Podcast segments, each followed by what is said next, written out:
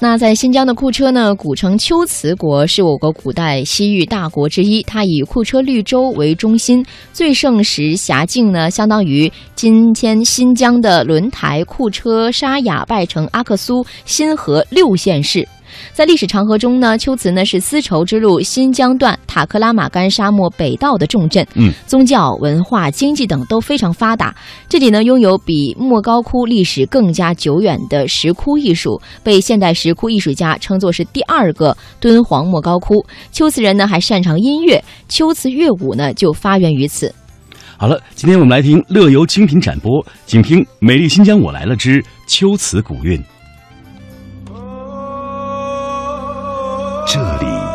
是丝绸之路经过的地方，这里是中国面积最大的省级自治区，这里有绵延千里的天山，这里有一望无际的草原。姑娘们的笑容，雪山上留下的冰凉的泉水，跳舞的花朵。我叫巴德玛，我是蒙古族。我的名字叫阿依诺诺伦拜，我是蒋彩莹，我来自香港。自然的风光真的太漂亮。不来新疆不知道中国有多大。欢迎你到我们的美丽新疆。新疆，I love 新疆。中华之声大型系列专题节目。美丽新疆。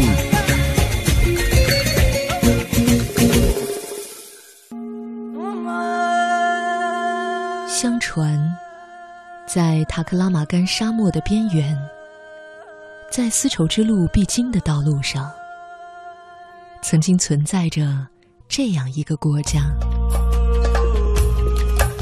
它不知始于何时，最早的记载。是在汉朝，在汉朝，它已是古代西域十六国中的泱泱大国之一。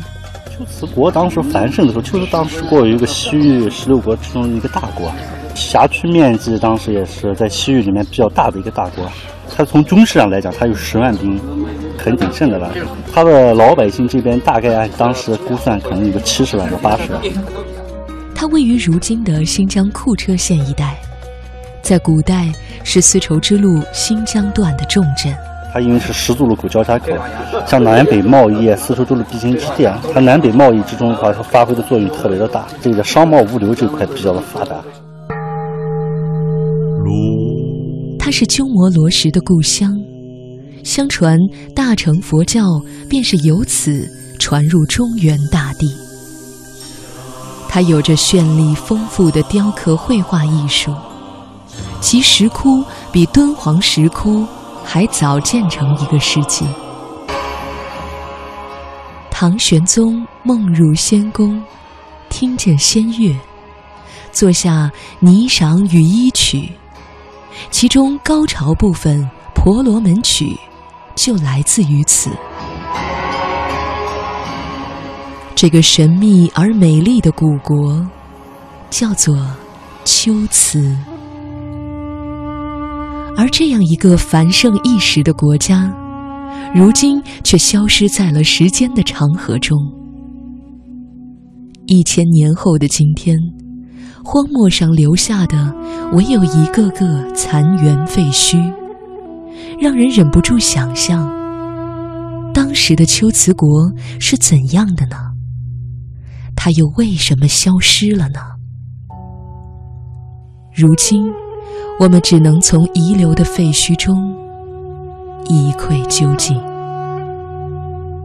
大家好，欢迎来到苏巴市佛寺遗址旅游参观。我们采访组所乘坐的车子从新疆库车县出发，向东北行驶二十多公里后，来到了秋瓷古国的苏巴什佛寺遗址。苏巴什佛寺遗址在古代被称为昭古里大寺、确里大寺。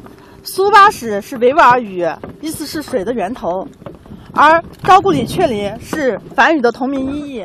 苏巴什佛寺是龟兹古国的一个寺庙，背靠天山山脉的一支雀尔达格山。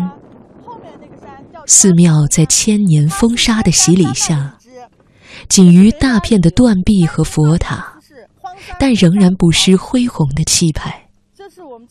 我们能从中想象当时盛景。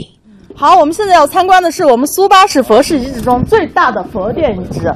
我们可以看一下这个佛殿的外墙，这是佛殿的外墙，墙高墙高十八点五米，可以看一下，它整个是夯筑而成的。我们从整个寺庙占地有二十万平方米，据史料记载，最繁盛时，佛寺内的僧侣达上万人。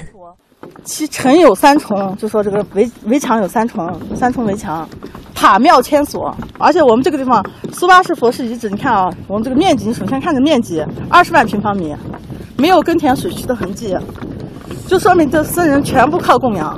龟兹国当时建了塔庙千所，上万名僧侣不用劳作，全靠供养。由此可见，当时的龟兹国是多么信奉佛法。就是这样一种氛围，孕育出了一位影响了龟兹、影响了整个中国的佛教徒易经家鸠摩罗什。他母亲是我们这个龟兹国的国王的女儿，叫鸡婆。然后他父亲叫鸠摩罗炎，说是印度过来的这个流亡的一个贵族。然后跟他母亲结婚以后，成亲以后，然后七岁的时候，鸠摩罗什就随他母亲。在这个佛寺修行，鸠摩罗什在二十多岁时已通达大乘佛教的佛法。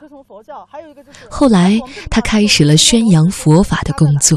因为他精通秋词语，他精通梵语，他又懂秋词语，然后他到长安待了很多年，然后学习了汉语，所以他翻译的佛经是非常精准的。鸠摩罗什在七十岁时圆寂，据说他死前曾留下遗言。说：“我们因佛法相逢，然而我未尽到弘法的心愿，却即将要离去，悲伤岂可言喻？如今我在大众面前发诚实誓愿：如果我所传译的经典没有错误，愿我的身体火化之后。”舌头不会焦烂。鸠摩罗什圆寂后，遗体火化，他的形骸灰飞烟灭，舌头却真的依然如生。鸠摩罗什是最伟大的译经家之一。当时在中原地区流传的仅是小乘佛教。鸠摩罗什将大乘佛教的经文翻译成汉文，推广到中原大地。他可以说是历史上第一位把大乘佛教传入中国的僧人。佛教传播路径也是一样的，先从印度，印度然后传到传到走喀什那条路，喀什和田，然后到龟兹，所以龟兹石窟比较多。龟兹，龟兹完了以后，然后又传播到哈密那里，然后传播到。敦煌，所以它这个石窟方面有个特别明显的特征是什么？你在龟兹石窟看的全部都是那种有印度人的文化的一种，它是典型的，就是说印度那边印度教过来以后，它飞天全是南飞天，而且它那个佛等等那些都是有外国人特征的。然后再传传到敦煌的时候，飞天就变成女飞天了。完了以后，他有些人已经稍微有点汉化了，里面就是说是那些表情啊，更接近于我们传统的汉族人。完了以后，再往那个永港那边走，重新有汉族人形象了。克孜尔石窟始建于公元三四世纪，或许更早些。已历经千年风尘的石窟，即使斑驳脱落，被偷盗切割了许多，仍然在默默的述说着已然消失的秋瓷的故事。在这些石窟中。你能感受到佛教信仰的庄严神圣，秋瓷贵族的翩翩风采，更能感受到秋瓷歌舞的独特魅力。护符神，它是全裸，但是身上有很多璎珞彩带，把它就包起来。她头上有个光环，是个女神，然后手，这时候是这样子。刚才说那个，那个比较典型，很多体态都是他这样的。随便往那一站，他都是垮出去了。然后头往这边，然后膝盖往那，就是一个 S 型。秋瓷人能歌善舞，这不仅在壁画中有所体现，而且在史诗中也有所记载。相传，在隋唐时期，秋瓷歌舞、秋瓷古乐一度风靡长安。胡风所至，连李白、杜甫等大诗人都为之倾倒。胡旋女，胡旋女，心应弦，手应鼓，弦鼓一声双袖举，回雪飘摇转蓬舞。白居易的一首《胡旋女》，就惟妙惟肖地描绘了令人痴迷的秋瓷乐舞。四大文化的一个交汇点，它各种文化都传过，像古罗马文化，还有当时的印度文化，在中原文化，还有其他，它结合本地的一些少数民族一些文化。它的舞蹈这方面是多姿多彩，它融合了好多的一些舞蹈舞风，就像那个，你像跳舞蹈那个旋转的动作，不停的转，那个基本是汉化的一种文化。它完了后有印度的那种。就手往上面那种，一样像个顶盘一样那种，有些显教一些特征的那些东西，崇尚物的一些东西。他打个比方，有时候织衣的织衣服那种，这样抽线那种织衣的那些东西，全部来源于生活。他有好多一些东西，比如说人家，有些摘东西的那些动作，都是都是那样的，就这样摘来摘去那样的。摘葡萄。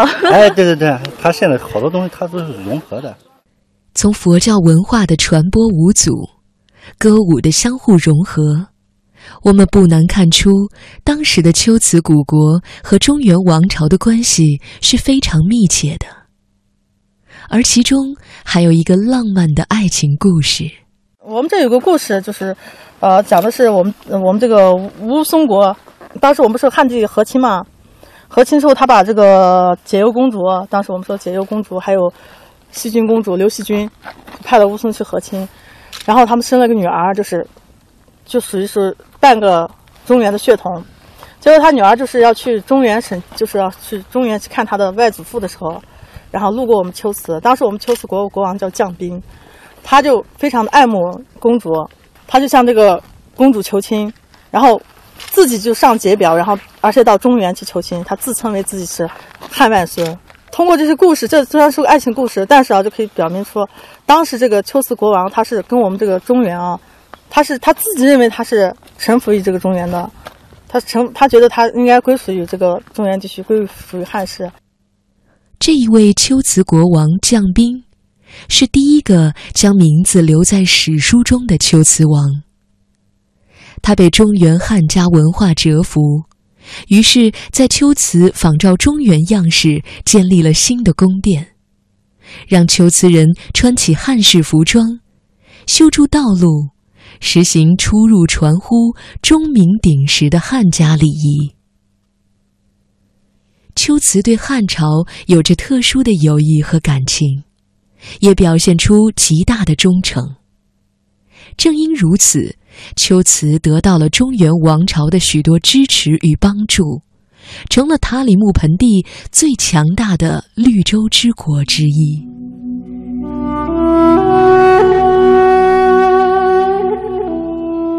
即使已经成为当时最强大的西域国家之一，龟兹仍然难逃消亡的命运。关于消亡的原因，现在的人们推测，有可能是亡于连绵战乱，有可能是毁于与伊斯兰教之间的宗教之争。也有可能是龟兹国民们在战争中留下的创伤太深太痛，于是主动选择了搬离和抛弃。但这一切，如今也只是猜测而已。龟兹消亡的真正原因，扑朔迷离，已淹没在千年的风沙之中。一切有为法如梦幻泡影如露亦如电。作如是观一切有为法如梦幻泡影如露亦如电应作如是观。这包含了无穷智慧的寄语，出自鸠摩罗什所译的《金刚般若波罗蜜经》，被称为六如记。鸠摩罗什的这一段寄语，预示了世事无常，也预示了他所出生并长大的、如今已消失千年的古国秋瓷的命运。这一个当时西域十六国最强大的国家之一，如今已消失在悠悠的历史长河，只遗留下一处处残垣遗址。留给世人无限的猜想与遐思。